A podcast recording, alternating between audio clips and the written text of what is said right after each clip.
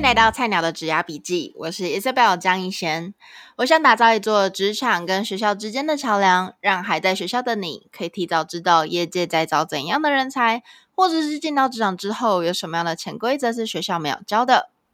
你知道吗？我这个创作理念帮我招来了很多业界的资源，我才发现好多公司都跟我一样，在努力打造学校跟职场之间的桥梁，像是今天的干爹 Alpha Plus 人才加速器。他们提供一站式的职涯服务，你可以从他们的平台上找到百万年薪的职缺、职场管理的线上课程，还可以收看双周的 CXO 的直播。那如果你还不知道自己想要做什么样的工作的话，欢迎使用他们独家开发的线上测验，叫做 ITM 赛道契合指数，帮助你可以认识自己，找到最适合自己的工作。那我会把他们的链接放在下方资讯栏。如果用我的折扣码 Isabel VIP，可以享有九折优惠哦。那今天除了有 Alpha Plus 的课程优惠外，我也邀请到亚马逊的工程师 shan 来跟我们聊聊学校没有教的职场生存法则。那我话不多说，先邀请 shan 自我介绍一下吧。Yeah，Hi，大家好，各位听众好，我是来自台中的 shan。啊、呃，谢谢 Isabel 的邀请啊、我毕业于呢南投暨南大学资讯管理学系啊、研究所呢就是到了纽约州立大学实习分校的 Computer Science 就读。啊、呃，我目前呢则在 Amazon 担任软体工程师。我的工作内容呢主要是协助开发全球网络客服系统。呃，在 Amazon 电商跟 AWS 网络服务上面。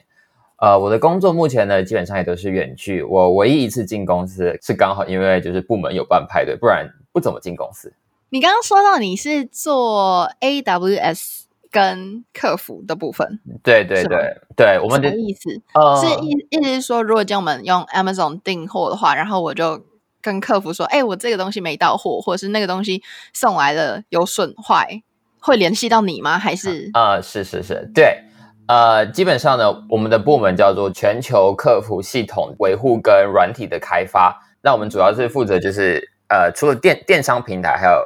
呃，那个我们的网络服务上面也都有，所以当你在 Amazon 订了一个货，然后当因为有问题打电话进来，基本上你所用到的系统或是那些资料呢，就是属于我们部门去处理的。哦，所以意思是说我传讯息给客服，那个客服不会是你，但是维护那个客服系统的人是你。如果今天那个客服需要 down 的话，就基本上 Shane 就在忙了。对对对，没错。所以我们非常讨厌，就是只要是 Prime Day 啊，Thanksgiving，那都是对我们来讲就是噩梦。这样，OK，了解了解。哎，那我们切入正题一下，你进 Amazon 多久了啊？呃，我进来已经一年半。哎，那这样子的话，你在工作上如果遇到不会的东西，你会问同事吗？还是你会把硬钉做完呢？哎，说实在话，我一开始的时候，我真的是会硬钉的把它做完。我还记得，就是我第一次在美国实习的时候，呃，当时我也是在 Amazon，然后因为是第一个实习。然后当我的 mentor 他指派了我人生中第一个 Amazon 专案的时候，我真的是很期待，但是我真的很焦虑。可是因为呢，我又担心我问问题之后会让人家觉得我好像能力不足或者什么都不懂，于是我就不敢问问题，然后我就硬逼着自己研究了解，我就从头到尾都是自己做，就这两周，然后最后成果出来发现，哇，怎么跟我 mentor 当初他要的东西最后差了这么多？嗯，所以我一开始真的是会这样。真的，我觉得我刚刚在听你讲的时候，我一直在点头，虽然大家看不到，但是 我觉得蛮蛮 relate 的。而且尤其呃，我不知道你上课的时候怎么样，但是我记得我那时候读 NYU 的时候，老师会一直就是鼓励我们问问题，因为他就生怕就是亚洲人习性。真的，所以所以经过那个事件，我后来也有就是去检讨一下，就是我真的发现要在对的时间问问题是还蛮重要的。那怎样算对的时间呢？我我觉得所谓的对的时间，首先是一开始你就必须得要很清楚的了解整个问题是什么。我觉得我们常常最大的问题是我们可能还没有，因为可能是非母语或是怎么样，然后我们还没有听懂问题，或者是我们都还没有到很了解就开始。我觉得这个过程呢很重要，而且我后来会习惯去，呃，比如说当他们讲了一个 project 或是什么的时候，我会习惯用我的呃方式去讲一遍我的理解，让他们去也像是 confirm。是不是真的是如同我讲的这样？这样才不会造成说我们的彼此了解有落落差。然后在过程当中，当我呃，比如说我做到某一个 blog 然后但是我发现，哎，这个地方我有点问题，那我会试着去做一些研究，然后带着我有的资料，然后拿去问问题，这样能够更快的呢疏通我们这个整个问题。没错，我自己是习惯，当我接收到一个指令，然后我跟你一样，我会先就 double check 我有没有理解正确，然后再来我会去写一个 draft，有点像是写一个纲要。就是我接下来要做什么事情，然后再去跟他 confirm 一次说，说好，那这是不是你要的方向？然后如果是的话，我就继续去做。因为其实我觉得，我刚进职场的时候，我也是会有点不好意思问问题，或者是很怕问太多，很像白痴一样那种感觉。真的真的。然后所以所以就埋头苦干，狂做，想说尽快把它做完，然后给主管看，他可能就会更很高兴。但其实真的，如果你方向错了，就是你再努力。那还是不对的方向。嗯，没错。嗯，所以我觉得在你埋头苦干之前，double check 或是 triple check 是非常非常重要的。对。哎，那其实你刚刚也有说到，其实你是远距上班嘛，那根本就不太知道，就是同事会不会很忙啊什么？那你在问问题的时候，你会不会觉得很不好意思啊？我觉得一一开始的时候的确会，就是当你一开始，然后你还不了解每个同事的个性，或者你们部门的风格、风气、团队的感觉的话，我觉得一开始确实是蛮难的。所以我觉得这就是你必须要去花一点时间，然后就是跟团队啊，还有跟不同的人，然后可能你们一些就是。一些共事过之后，就是你会越来的越知道说，哦，这个同事，比如说他在某一个时间就是特别有空，比如说某个同事他大概在上午的时段你都找不到他人，但是下班前他就会心情特别好，那这时候我就会去抓住这个机会，比如说有问题的时候，那我就去抓住那个时间，这样，我觉得这也是在职场生活中，这察言观色也是一件很重要的事情。嗯，我自己会去偷看人家的 calendar，欸，看他们在开会，我或者是看他会议多不多。我我但我我一开始也会这样，但我后来发现有些同事他就是那个时间就是不喜欢处理问题，就是即便他没有会，但是他还是就你会感觉到他默默的自己 fade out 的那种感觉。哦，对，我觉得这真的蛮难的，尤其我们现在都没有进公司上班，你根本就不知道同事到底在什么样的状态。但我觉得就是很需要一段时间去磨合吧。然后也不要太，就当人家没回你问题的时候，就代表他可能在忙或什么的，所以不要一直很急迫性的一直问他。除非如果今天真的是很急迫的问题，好，我自己会搬出上级，就会说哦，这个东西是例如 CMO 跟我说的，那他希望我们在可能两天后给他答案，所以如果你有空的话，你可以就是你可以教我这个部分要怎么做吗之类的。然后他当他知道说哦，这个东西是很多上级要看的话，那他可能就会 prioritize 你的问题。对对对，是我也认同，嗯、没错没错没错。而且其实说实在，我不知道你有没有这种感受，就是我觉得这边的人他们讲话很很有礼貌，或者是 他们说话的方式会说哦，就是我这上面遇到了一个障碍，那如果你有空的话。你可以帮我看一下吗？对，然后但是但是不会就是哎、欸，我有问题，帮我解决，对，这么直接？真的真的真的，我觉得在这边的职场上，确实我遇到的人也都是就是非常的有礼貌，就是他们都会很清楚的解释一下自己到底发生什么状况，然后他需要你怎么样的帮忙，嗯、然后也都是可能有点像是小客套的那种感觉，这边 可能就是这样，我觉得蛮客套的，对吧、啊？真的真的，哎，那你有没有什么小撇步可以教我们说要如何让人家愿意去帮你？我觉得就是我有四点非常值得分享，就是如何能够让大家就是非常愿意教你或是帮你。首先，第一点，我觉得说你必须要非常清楚的问问题，你必须要就是明确的告诉对方你的问题是什么啊，或者你卡住的点是什么。这样，这也是我后来就是自己被问问题的时候，我才发现，然后诶去改善自己。就是我很不喜欢就是当你被问问题的时候，但是对方就是说的不清不楚，就是这会让我觉得就是诶你感觉就是。根本没有准备，或是没有想要学习，你就是只想要拿到那个答案而已。哎，那你可以给我们解释一下，怎样算不清不楚吗？可以，可以。我觉得不清不楚，就像呃，你明明要讲的内容是 A，但是你把它说成了 B，或者是你对 A 到底是什么东西，你还是了解的就是模棱两可，然后不太知道 A 是什么。那这时候问问题的人也完全听不懂你的问题是什么，所以他们有可能会回答错的东西。嗯，我自己是蛮喜欢给人家 context。让人家知道这个问题是牵涉到什么样的专案，因为从一个更高 level 的方式去讨论这个东西的话，或许就是你的同事会有不同的见解，或许你现在遇到的这个 blocker 根本就不存在，因为你们可以有别的路走。就不需要去解决你这个问题，有更好的方式去解决。所以我自己很很乐意去分享为什么我会问这个问题，然后这个问题背后的故事是什么。对，对我我觉得有时候换位思考是蛮重要的，就是你要去想着那个听到你问题的人他会怎么思考，或是你的问题他到底能不能听懂。就你如果换个位置思考，你跳脱了，你只是卡在你的那个圈圈问题里面，你有时候跳出来思考，你反而能够更有效的解决你的问题，让人家更了解你在问什么。嗯嗯，没错没错。那第二点呢？对，我觉得这点刚好有点就是切合到刚刚那个伊莎她提到的那个，就是有点像是你有。叫做有，第二，所以第二点我会说叫做有准备的提问，就是与其呢你什么都像新手小白一样就直接去问问题，我觉得呢你如果能够带着你，就是你带着类似的答案，你觉得有可能答案或是资讯去提问。所以我现在常做的事就是，当我开始做某一个专案的时候，我通常会用文件把所有的点都记起来，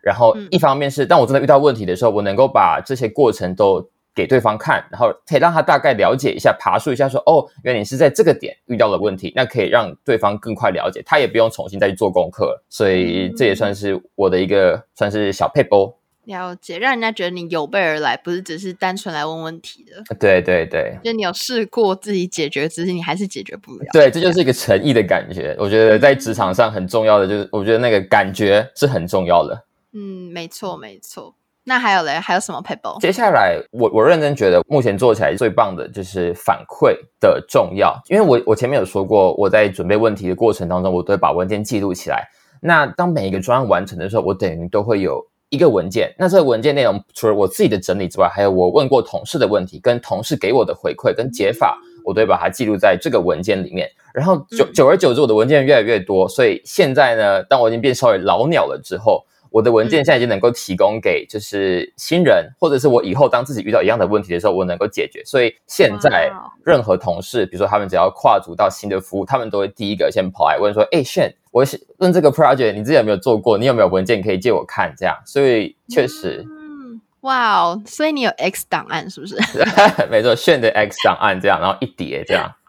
哇哦，好酷哦！那你这样可以出书诶，然后大家就。每个人都可以来当亚马逊工程师。哎，这个不知道行不行，不知道会不会违法。这样我们有签保密协定的。卖给亚马逊。也可这样可以，这样可以。没错，没错。而且我觉得你在问人家问题的时候，你也要就是怀抱着感恩的心吧。因为其实我不知道你们公司有没有这个 shout out 的环节，就是我们会每个礼拜五啊，然后可以 shout out 这个礼拜帮助你的人，然后让他的呃对你的帮助啊或者贡献。让其他组的人，甚至是 CEO 层级看到。对对对，我我们也有，所以这这刚好就是我的最后一点，就是第四点，就是我觉得在任何时间点，你都要尽量的能够去。呃，学到那些帮助过你的人，不管是晨会或是怎么样，即便他今天只是花了两个小时，比如说昨天花两个小时，我会很明确的在晨会当中，我就会提出说，哇，昨天谁谁谁，昨天 Isabel 他花了两个小时陪我讨论的一个 project，所以不只能够让他能够让主管知道，也能知道他到底花了多少的心力跟精神在帮助我上面，这样我觉得这是蛮重要的。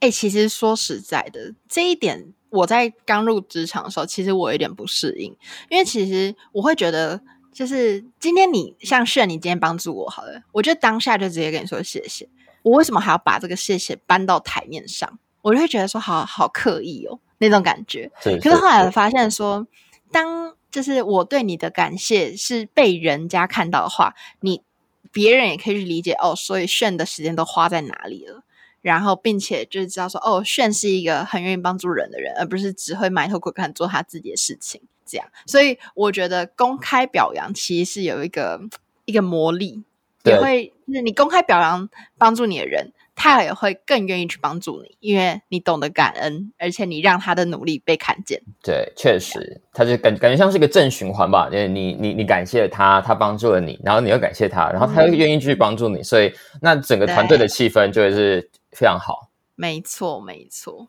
哎，那你的同事都不怕说你学光他们的技能呢、啊？甚至是被你超越？我觉得可能 depend on 不同的部门或者不同的公司文化。那在我们这边的话，我觉得我们同事更倾向于我能够学光他们的技能，最好能够超越他们。因为我们这里的对，因为我们这里最棒的就是，因为我们还有值班，然后我们还有很多的服务，所以同事们希望所有的人都可以一起来 hold 这些系统。然后，然后还有 hold 这些值班，所以如果能够让所有人都会，那大家值班起来就会很轻松。我就不会说，哦，我今天晚上值班，临时半夜突然某一个系统坏掉了，但我就只有 A 同事可以，他就是 A 同事特别了解这个系统，那我就得要半夜把它抠起来。所以在我们公司比较不会有这个发现，他们希望大家都学光，这样最好都不要可以自己独立作业整个部门的东西，这样是最好。嗯，那这样子不就没有一个自己的独特性吗？如果大家都会 A B C D E 的话，那我今天也可以 fire 掉你，然后我还有别人可以做啊。虽然说是这样，不过因为每每一个系统它都有它自己所谓的 bar，所以那个人他要有办法达到可以去改动那些东西 bar 的那个状况，我觉得是需要一年多到一年半的时间可以去磨练，你才有办法真的能够自己掌握这样的一个技术，所以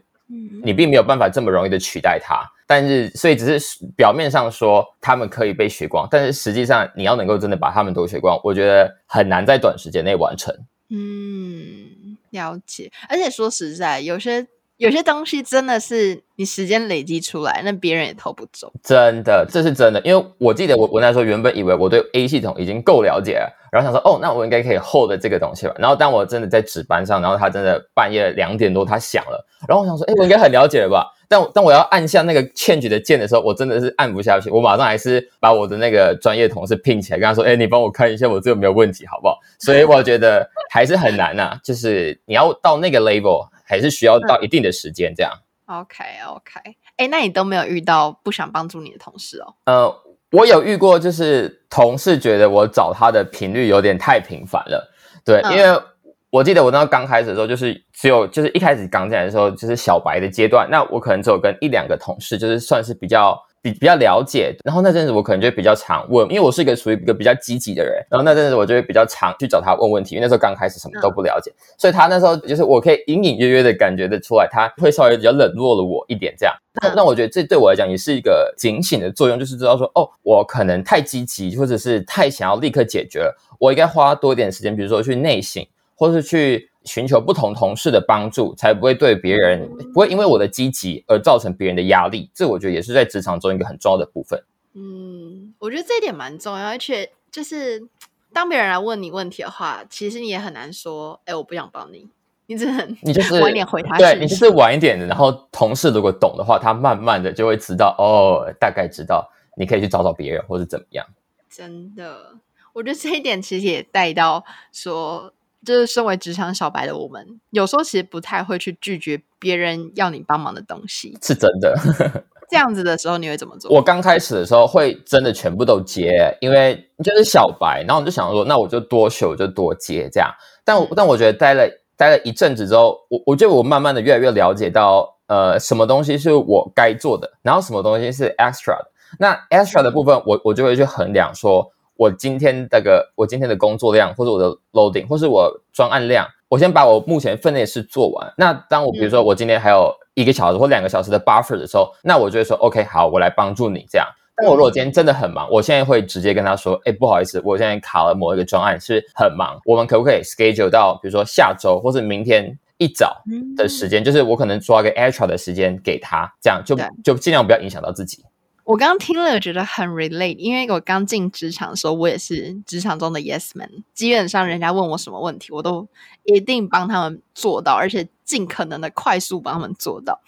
所以，我觉得这有好有坏。好处就是别人会信任你，然后当你去问人家问题的时候，他们也会觉得哦，我们是互助的，然后我们要互相帮忙。你以前对我这么情意相挺，我也要帮助你之类的，真的。真的。但是坏处就是你会搞到你自己的事情做不完，然后你要加班啊什么的这样子。然后那时候我就跟我的主管讨论了这个问题，然后他就跟我说：“你一定要去 prioritize 什么事情是很重要的，先做完，嗯、先做完 urgent 的事情，然后你再去帮助别人。因为如果你去先去帮助别人的话，你就压缩你自己的时间，那你的事情也不是那种就是三言两语就可以马上做完的东西。那你到时候影响到你做事的品质，没有人能够去。”帮你承担那个后果，你也不可能说哦，因为我帮了 Shane，我在帮他，所以我的事情 delay 了，交不出来。那 Shane 不会被骂，被骂是你啊。对啊，这样有点本末倒置。我真的觉得这蛮重要的。对对对，所以其实现在的话，我会做的方向比较像是，如果人家来问我问题，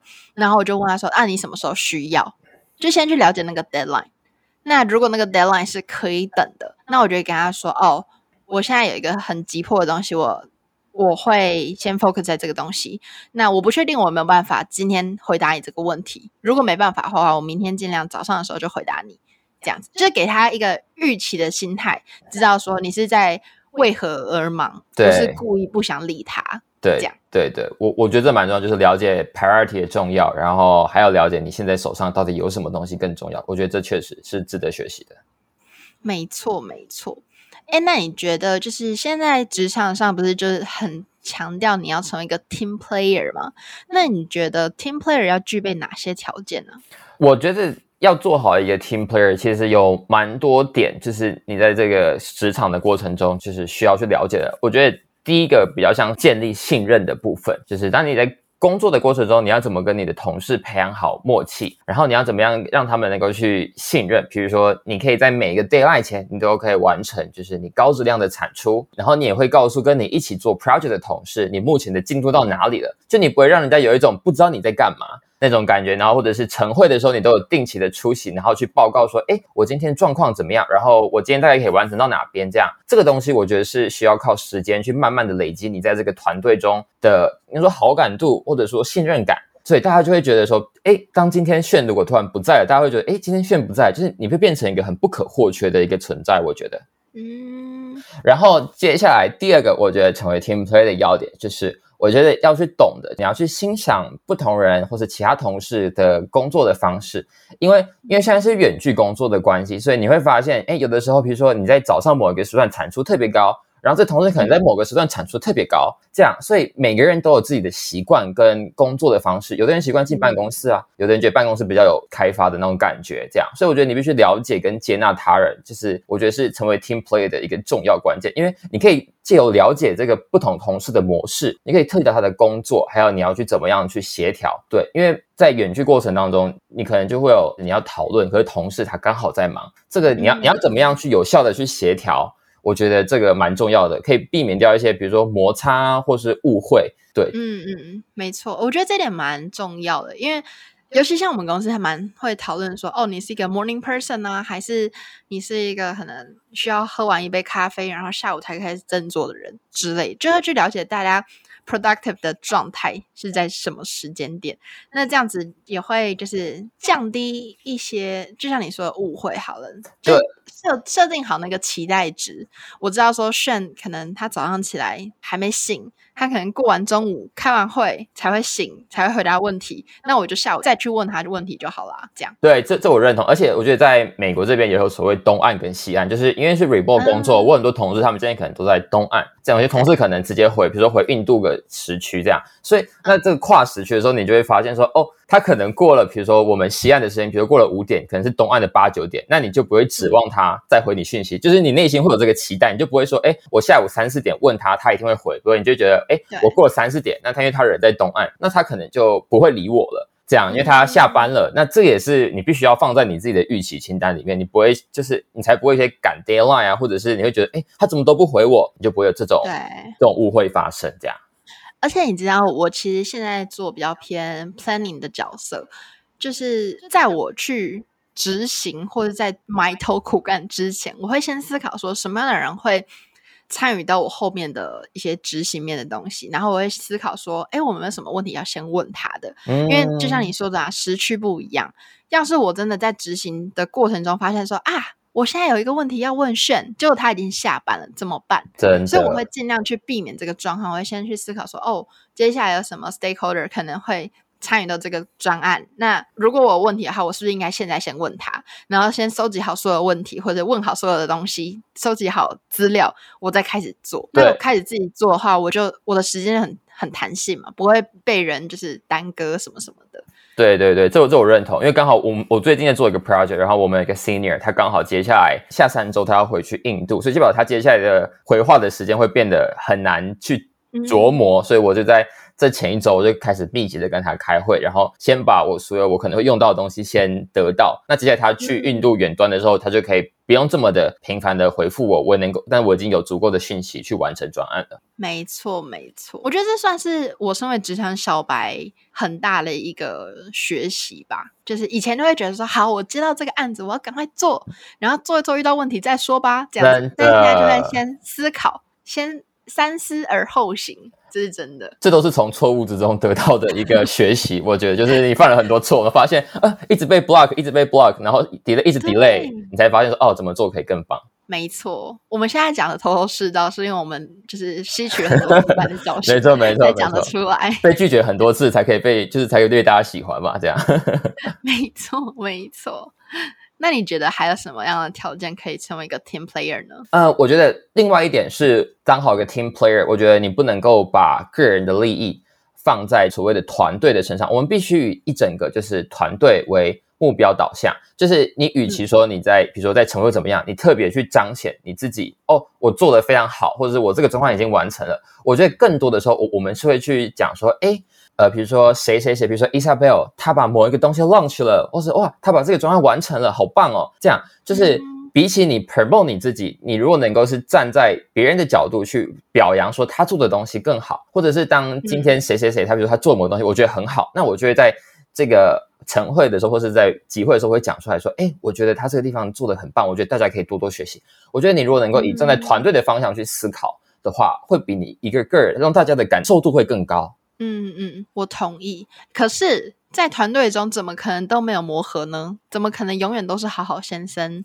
对吧？对，一定会有一些摩擦的嘛。那你觉得，当摩擦的时候，还要怎么去兼顾作为一个好的 team player 呢？嗯，我我觉得这题非常好。就是确实，我们有时候在讨论的时候，难免会有摩擦。然后，但我我觉得这时候我们必须要了解到，就是对方他可能误会的点，因为通常我觉得，呃。在一个团队里面，就是大家相处上如果都没什么问题的话，其实基本上不会有就是所谓的质疑或是怎么样。我觉得更多的地方是来自于误会。所以当我遇到摩擦或者不了解的时候，我觉得我应该先去问一下对方，他卡住的点是哪里，或者我哪个地方可能没有讲清楚。对，然后有的时候你在大会里面发生的这个冲突的话，我通常都会讲说，哎，可能是好像有些误会，那我们要不要 discuss offline？就是我们不要在这个这个会议上面讨论，因为有的时候在上面会变成牛舌杂处，就会变成很多人都会有不同的意见，那就变得很乱。或者大家很安静的听你们两个吵，嗯、这我都觉得不太好，所以我，我通常会倾向于事后跟对方好好的把这个东西讲清楚。那我们在下一次会议的时候，我们再把这个东西提出来，告诉大家说，哦，我们当初是什么地方卡错，就是我跟他哪两个意见不同了，会比就是在一群大会里面，然后两个人就是吵得不可开交，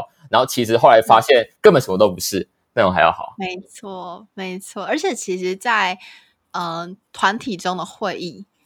当你。意见跟人家不一样的时候，很多时候大家会有那个保卫机制，就是要 defend 自己讲的话，然后就会过度的没错没错没错放在事情本质的前面，这样真的真的，然后就很想要吵，很想要吵赢这样子。可是明明就是可能大家就是有误会而已，所以我觉得的确，当你有就是意见不同的时候，你就就说哦，这个会之后我们再来做 one on one，然后来讨论，私底下 offline 讨论就好了。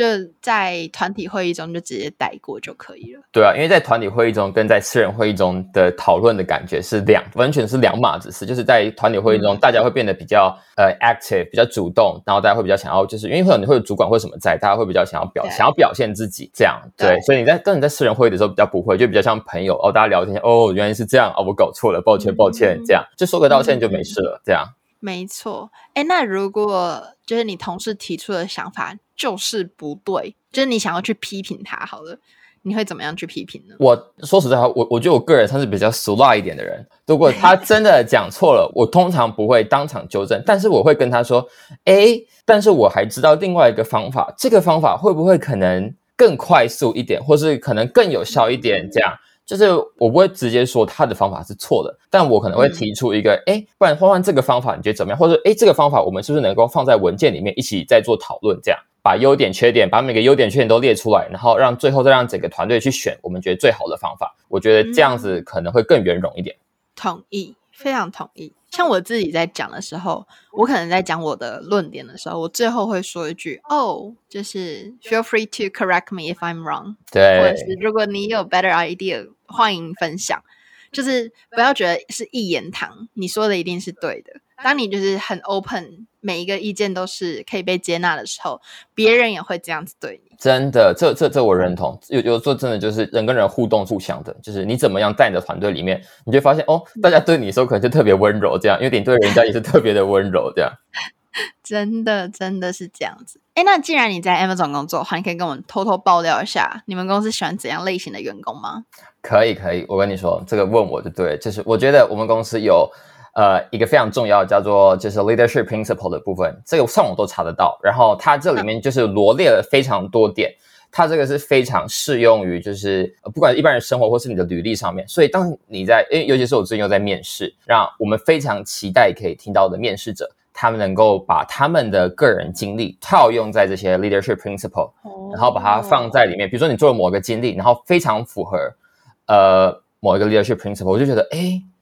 他有可能就是我们要的人，然后这是除了第一个是 leadership principle 之外，嗯、另外一个我觉得就是呃 team play 还有沟通能力上的重要。这是我记得我之前面试过一个一个学生，然后他也是要来进来当工程师，然后他那个时候的给我的感觉，他是一个极度聪明的人，我只能这么说，因为我记得我那时候出了几题城市题考他，然后他就是呃很快速的可以回答问题，然后即便我稍微请他改写或是更深入，他可以。很快的时间就完成，就是我想说，呃，可能连我当初面试的时候我都做不到的事，但是他很快就给完成了。但是他在呃，我们有一个叫做 behavioral question 的地方，就是去讨论你做过什么东西，然后这些东西怎么影响你，或者与人沟通上这一块跟团听合作，但是他这一块答的非常之差，就是你可以感觉出来，他就是一个很会写程式，但是表达能力不好的人。所以最后，当我们在最后的就是面试官讨论，就是我们通常一 round 会有在三四个面试官，大家在最后在讨论的过程当中，我们最后还是 decline 了这个面试者，因为我们觉得他虽然能力很好，但是当他放到我们团队里面的时候，我们 team 不见得会想要用他，因为他没有办法跟我们有效的沟通。所以我觉得。程式能力是一部分，我不会说它不重要，但它还是蛮重要的。但是我觉得，如何在团队或者在表达上，呃，你必须要有就是这样子的一个水平，我觉得也是我们 Amazon 蛮倾向于有的。嗯，了解，真的就是我们刚刚提到的，成为一个 team player，是 team player 是最重要的。没错，大家如果打瞌睡或什么的，请你再回放一下，